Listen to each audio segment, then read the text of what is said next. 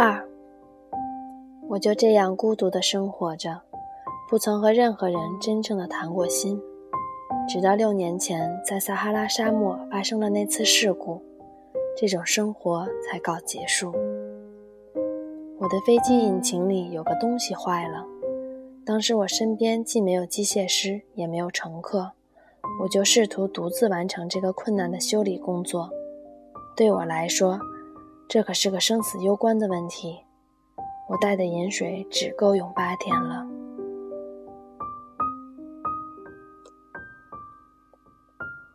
第一夜，我就睡在那远离人间烟火十万八千里的荒漠里。我比汪洋大海中一叶扁舟上的遇难者更感到孤独无援。而次日黎明时分，当一个奇怪的小声音把我唤醒的时候，你们可以想象我当时是多么吃惊啊！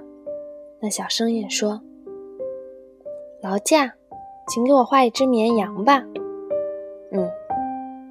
给我画一只绵羊吧！我好像受到了惊雷的轰击，我腾的一下站了起来。我使劲揉了揉眼睛，仔细瞧看，我看见一个极不寻常的小家伙，严肃的凝眸望着我。这是后来我给他画的一幅最好的肖像。当然了，这幅肖像远远没有他本人那样光彩夺目。这可不是我的错。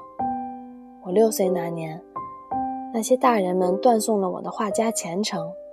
我那时除了画过完整的和剖开的蟒蛇而外，以后再没有学过画。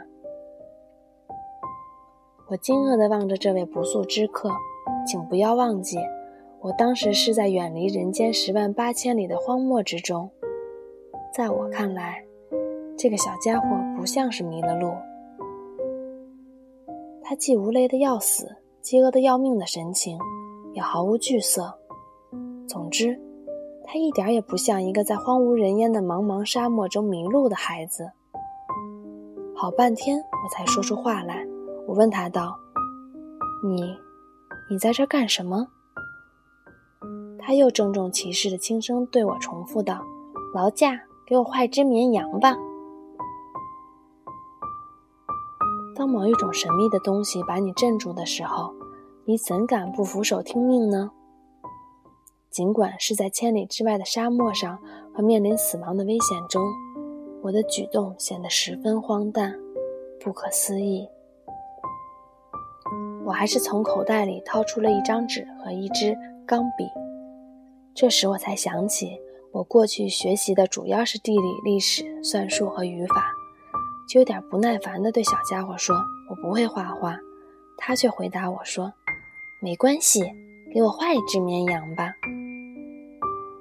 因为我从来没有画过绵羊，就在我绘画的两幅画中选了一张，就是那张囫囵吞象的蟒蛇图，给它重画了出来。可是小家伙的答话却使我十分惊异：“不不，我不要蟒蛇。”它肚子里还有一头大象，蟒蛇这东西太危险，大象也太占地方。我那个地方很小，我需要一只绵羊，给我画一只吧。于是我就给他画了一只。他聚精会神地看着，随后又说：“我不要，这只羊已经病得很厉害了，给我重新画一只吧。”我又画了一张。